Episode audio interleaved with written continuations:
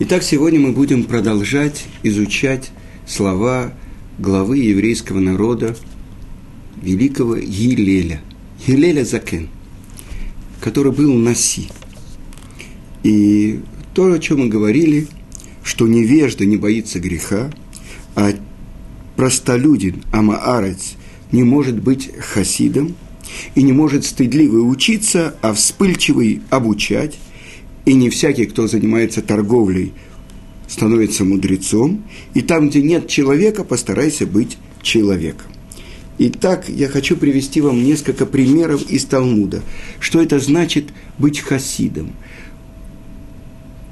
Цадик – тот, кто исполняет то, что требует буква закона, а хасид, который делает больше, чем требует закон. И вот приводит трактат Брахот высказывание царя Давида – ли Давид шамра навчи ки хасидани. Э, говорит Давид, это строчка из псалма, говорит э, Давид, береги, берегись, моя душа, потому что я хасид. Что это значит? Сам Давид как бы говорит, что он делает из любви к Творцу, а не букве закона. И объясняет он так. Раби Леви и Раби Ицкак, один сказал, так сказал Давид перед Творцом, всесильный мира, разве я не хасид? Но все то, что я делаю, я спрашиваю у своего рава, учителя, Мипибошита. А Раби говорит, его не называли Мипибошит. А что? Почему бошет – это стыд? Мипи – бошет. От его уст – стыд. Я спрашиваю у него, я хорошо судил, я хорошо объявил закон о имущественных делах, э, хорошо оправдал, хорошо обязал, хорошо, хорошо сказал, что это чисто или нет. Спрашивал у него и не стыдился, когда он мне говорил, что здесь ты ошибся, и здесь, и так, и не так – Итак, мы видим глава еврейского народа, царь Давид. Он не стыдится спрашивать и ошибаться. И мы говорили с вами, что не стоит человек, не выясняет глубину слов Торы, если он не спотыкается о них. И с другой стороны, как же это может быть? Как мы привыкли видеть? Еврейский мудрец – это тот, кто постоянно продвигается в учебе и так далее. Вчера он выучил одно, завтра ему легче выучить другое. Как это, чтобы он споткнулся? И, этот вопрос задает трактат Брахот. Первым же вопросе. Почему мы начинаем, Мишна, первое, говорит о вечернем шма, а не утреннем – и есть несколько ответов в Талмуде, и один из первых ответов, потому что так сотворен мир. Так Творец сотворил мир. Как? И был вечер, и было утро, день один. Сначала вечер, сначала тьма, а потом только наступает рассвет, наступает утро. Вы понимаете? И э, на арамейском языке э, трудный вопрос называется каши – трудно. А потом выясняется, биюр, освещение, становится ясно. Так вот, что же сказано, что не может обучать тот, кто слишком гневливый, тот, кто э, всех заставляет, заставляет дрожать, объясняют комментаторы, что человек, который это называется кабдан, строг, педант – кто задал лишний вопрос? Кто пошевелился? Я хочу вам сказать, что когда я даю свои уроки, мне тоже очень мешает, если я вижу вдруг какой-то человек начинает засыпать. Я понимаю, что что-то такое я делаю неправильно. Даже не знаю, что у него происходило за день до этого с ночью, может, он поссорился со своей тещей. Неважно. Я знаю, что я, как лектор, как преподаватель, допускаю ошибку. И тут я начинаю, меняю тему – начинаю рассказывать какую-то историю, я смотрю, он проснулся. Э, для всех это тоже показатель. Я отвечаю за то, что то, что я хочу передать, было получено. А так э, человек может быть э, очень большим мудрецом, но у него не может быть учеников. Почему? Потому что он не может им передать это свое знание. А учителем называется тот, кто передает его. А если он ставит преграду между собой и учениками, значит, он немножко есть в этом чуть-чуть от гордости. Но они не могут понять, кто они такие вообще, глубину моего замысла. Вы понимаете? И я хочу привести вам отрывок из Талмуда. Это, если вы не знаете, вы можете рассказывать другим. Это образец, и, конечно, недосягаемый, но образец равина, образец еврейского мудреца, для которого это знание главное, а не его почет, не его возвышение. Итак,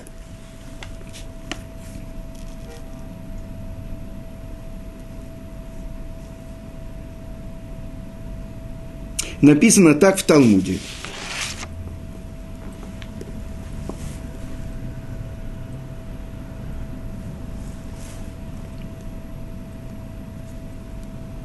Что делать? Я не могу сейчас сразу найти, поэтому мне придется передать вам устно.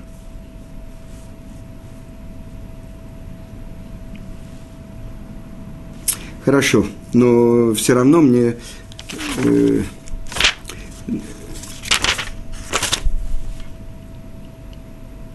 был еврейский мудрец, которого звали Рафрейда. И был у него ученик с очень трудным пониманием. То есть трудно давалась ему учеба.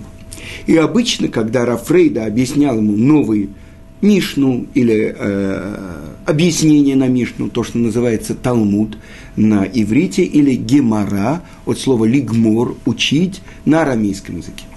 Обычно он объяснял ему 400 раз. И комментаторы говорят, не подряд объяснял, раз за разом то же самое, дважды два, четыре, э, дважды три, шесть и так далее. Не таблица умножения. А с разных сторон 400 раз объяснял ему какое-то понятие, пока ученик не понимал. И вот был один раз – Рафрейда сказал, что сегодня он должен чуть раньше завершить урок, потому что есть какая-то мецва, либо свадьба, либо обрезание, либо бармиц, на который он должен пойти. Он повторил 400 раз, спросил ученика, ну ты понял? И ученик сказал, нет, не понял. Спросил Рафрейда, но ведь обычно я тебе объясняю 400 раз, и ты понимаешь? Но сегодня, учитель, вы сказали мне, что вы торопитесь в какое-то место. И я все время думал, вот сейчас учитель уйдет, уйдет, и я не мог сосредоточиться на том, что вы сказали. Сказал Раби Фрейда. Это не важно. Я начинаю заново. И еще 400 раз повторил ему объяснение этого места. И тут не выдержали с неба. И раздался голос неба. Рафрейда – что ты хочешь, выбирай. Либо ты получаешь 400 лет дополнительных в своей жизни, либо ты и все твое поколение получают будущий мир. И Рафрейда сказал, я хочу, чтобы я и все мое поколение были сыновьями будущего мира, получили плату будущего мира. Раздался голос неба, ты получаешь и то, и другое. То есть даже на небе это было действительно, ну, представьте себе, э, все вы помните миниатюру Жванецкого, что э, доцент, его звали Авас. Так он спрашивает, как ваше имя? А, Авас.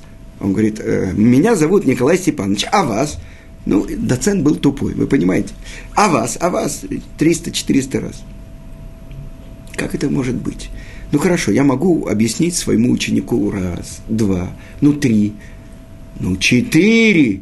После этого какое у меня есть э, желание еще раз повторять? Ну как, это уже размазано, каша по чистому столу.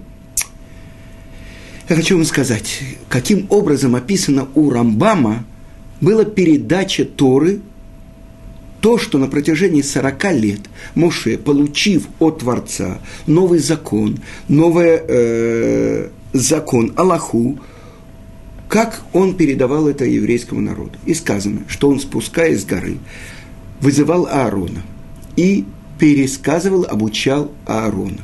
После этого приходили два старших сына Аарона, Надав и Авиу, и Мушерабейну опять повторял их второй раз. Дальше приходили старейшины, и он объяснял им третий раз. Наконец-то приходил весь народ, и Муше четвертый раз пересказывал. И он выходил. Тогда оказывалось, что Аарон слышал четыре раза. Теперь он обучал еще раз. Тогда и выходил. Тогда получалось, что Надав и Авилу слышали четыре раза. Они повторяли еще раз. Получалось, что старейшины слышали четыре раза. Они выходили, и тогда старейшины объясняли народу еще один раз. И так минимум это четыре раза, чтобы понять учить. А после этого идет повторение. И сказано в Талмуде, не похож ученик, который повторяет какое-то место из Талмуда сто раз, на того, кто повторяет сто один раз. И приводится пример со слом, которого покупают. И тот, кто может пройти там 100 миль, стоит, э, ну, скажем, 200 долларов. А тот, который может пройти 101 милю, стоит 400 долларов. Но это же одна миля. Или еще один раз – и поэтому объясняется, тот, кто из любви к Торе повторяет и повторяет, только тот может действительно глубоко знать и сделать это для себя совершенно ясным и понятным. Это то, что я слышал от Рош Ешивы э, Орсамех, который я учился, Рава Дова Аврама Ойербаха, Зекрано Цадик Левраха – он говорил, что в Нейбраке жил один человек, Хазон Иш, Аврам Ишая Карелец. И нет было у него ни Ешивы, не было у него э, документа о том, что он равин. Но все Раше и Шивот, самые большие мудрецы, приходили к нему, чтобы посоветоваться. И один задавал, он рассказал, я пришел к нему, у меня были трудные вопросы в трактате Гитин. Он говорит, давай пройдемся и на каждый мой вопрос он давал ясный и четкий ответ. По этому вопросу есть четыре мнения. Одно, второе, третье, четвертое. По этому вопросу есть спор, на самом деле вывод из закона такой-такой. Все мои самые сложные вопросы для него как будто открытая книга. Почему? Это я слышал от другого еврейского мудреца, Равхайма Брима, Зихрано Цадик Левраха.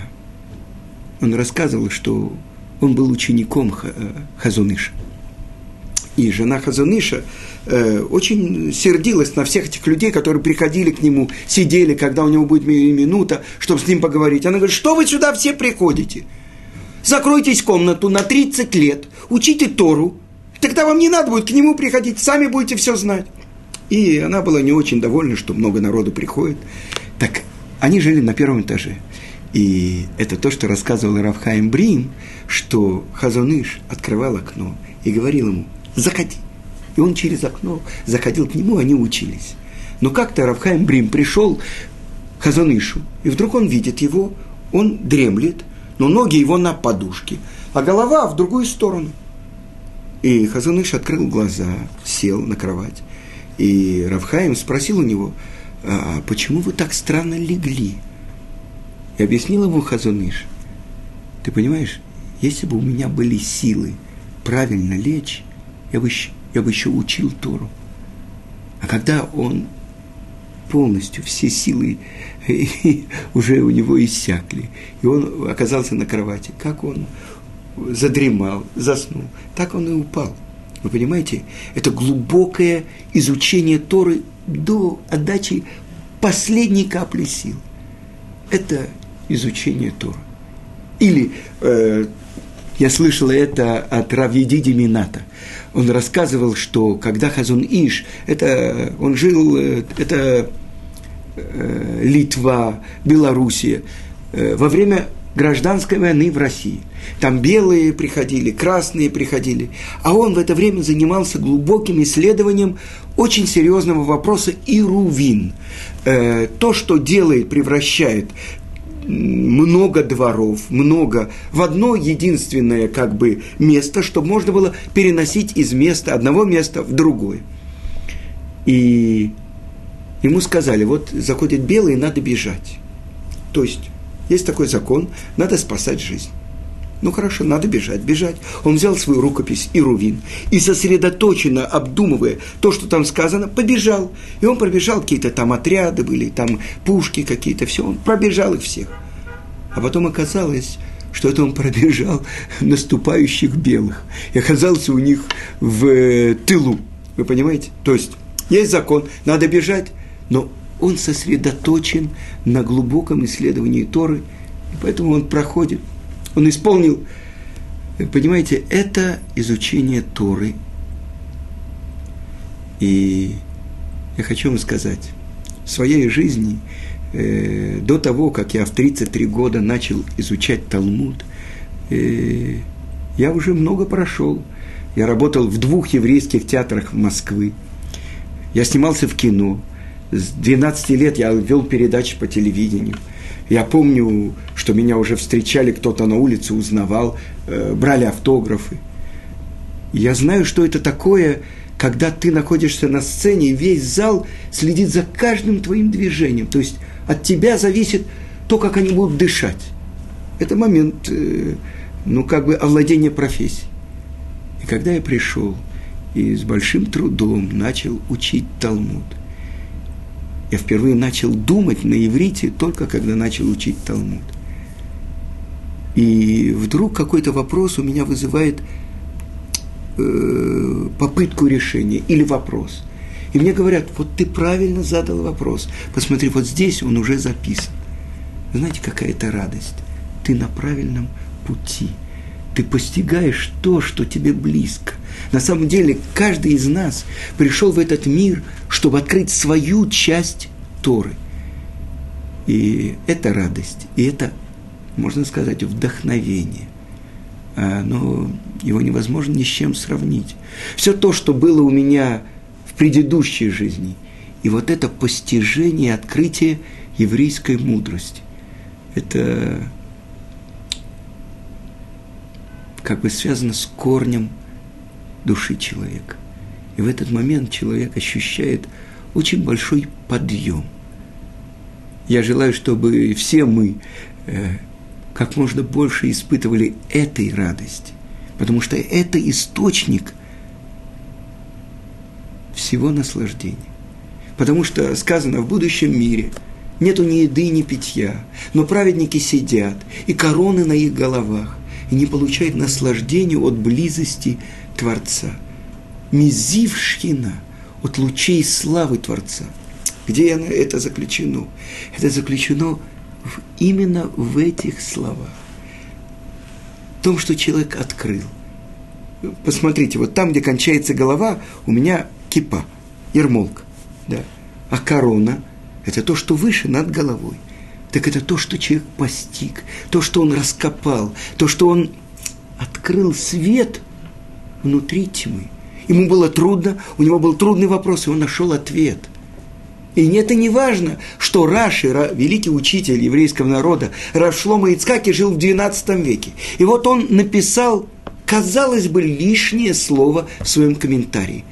И я понял на моем уровне, почему он это сказал. И как это открывает, объясняет всю Мишну. Вы понимаете, что это мой Раши. Это мое открытие. До меня его никто никогда так не открывал. Ну, уже написанные ответы и так далее. Но я открыл новую ступень постижения его божественной мудрости, мудрости Творца. Вы понимаете, что это такое? И поэтому мы, наше поколение, которые возвращаются к своим корням, к своему наследству, это и есть то, что здесь сказано – что даже если я буду стараться вести себя честно в своей торговле, в денежных вопросах и так далее.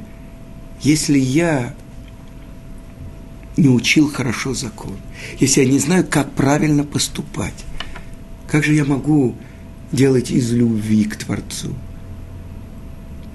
И это очень серьезная вещь. А следующая вещь. В том месте, где нету человека, постарайся быть человеком. И это то, что сказано, что с одной стороны нету учителя, старайся сам учиться. Но если, например, нет других людей, и как часто Это мы встречаем э, в, в России, например. Э, в 91 году я впервые приехал преподавать в Ешиве Торат Хаим. А до этого в 89 году я поехал в Вильнюс, там, где открыт был первый еврейский детский сад, еврейская школа, э, в синагоге, э, великой синагоге, где преподавали величайшие еврейские мудрецы. Я к тому времени, я учился, ну, может быть, 10 лет. Кто я такой? И когда мне предложили дать урок э, в, селе, в синагоге Ковна, Каунаса, я, и там собралось достаточно много народу, может быть, 200 человек. Это было в 89 году. Я сказал, что что я могу сделать? В этом месте величайшие евреи, величайшие еврейские мудрецы, Рабельхонон э, Спектр, э, Равхайм Ойзер Грузинский из Вильна, приезжали, давали свои уроки. Причем они давали на языке, на котором говорили евреи на, языке идиш. Я говорю на русском. И кто я такой? Я Бальчува, я всего 10 лет учусь. Кто я такой, что в этом месте стоять и давать урок? Но у меня есть единственное оправдание, то, что написано в Мишне. Там, где нет человека, постарайся быть человеком. Я дал какой-то урок, объяснил какие-то вещи и истории. Но это практическая вещь что имеет ли право обучать другого, если он не достиг звания равина. Категориях, о которых мы говорили. Что я делал? Когда я был в Вильнюсе, я звонил и Зильберу в Иерусалим. Я вам приведу пример. В синагогу приходили часто э, евреи в субботу с ручкой, которая была прямо вот здесь в кармане. А вы знаете, ручку э, в субботу нельзя носить. Я спросил у Равыцкака, я имею право им сказать, что запрещено носить ручки? Он сказал, не имеешь права. Почему? Потому что эти люди, они тебя не послушают. И пока они делают по ошибке, не, по незнанию. А если ты их предупредишь, так они будут делать это злостно. И тогда это очень страшные наказания могут быть тому, кто делает сознательно нарушает. И, или я звонил э, буквально ночью, поздно ночью Гаону, Равмыш Шапира и спрашивал закон по поводу метмицва, по поводу вот как раз э, мертвеца, которого необходимо похоронить так-то и так-то. Он мне дал э, определение, как я должен без себя вести. Я хочу вам привести пример, когда Равхаим из Бриска – так его знают в еврейском народе Равхаим Соловейчик. Когда он учился в каком-то месте, и приехали к нему представители общины Бриск и сказали, что мы хотим, чтобы вы были у нас Даяном и Равом э, Бриске. Он сказал, нет, нет, я хочу заниматься Тарой и все. И вдруг они сказали, я не помню точное количество, 25 тысяч евреев Бриска вас ждут – он сказал, как, они меня ждут?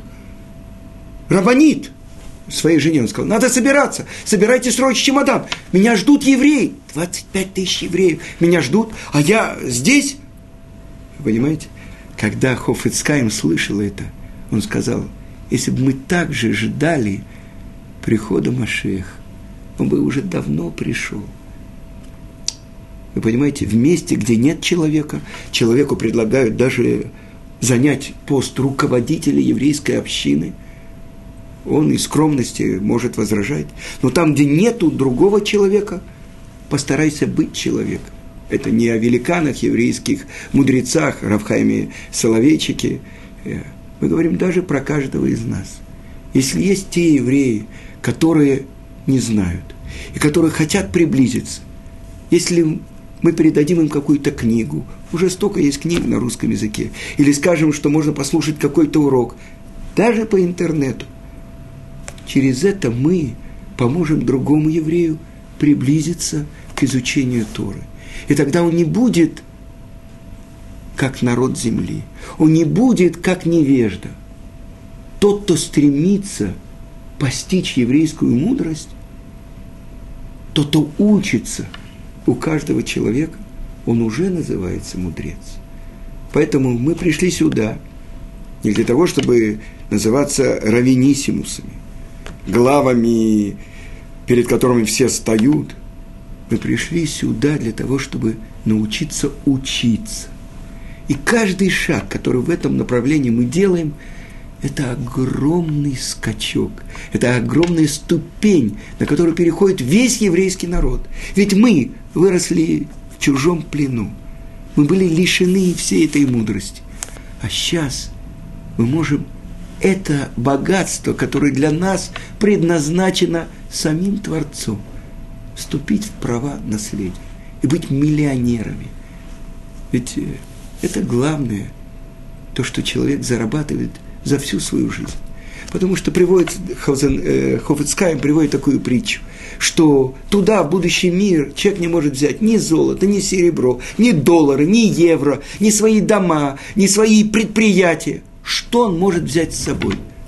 Тору и заповеди. То, что он успел здесь, это то, что он может взять с собой. И поэтому мы, евреи, у нас есть смекалка.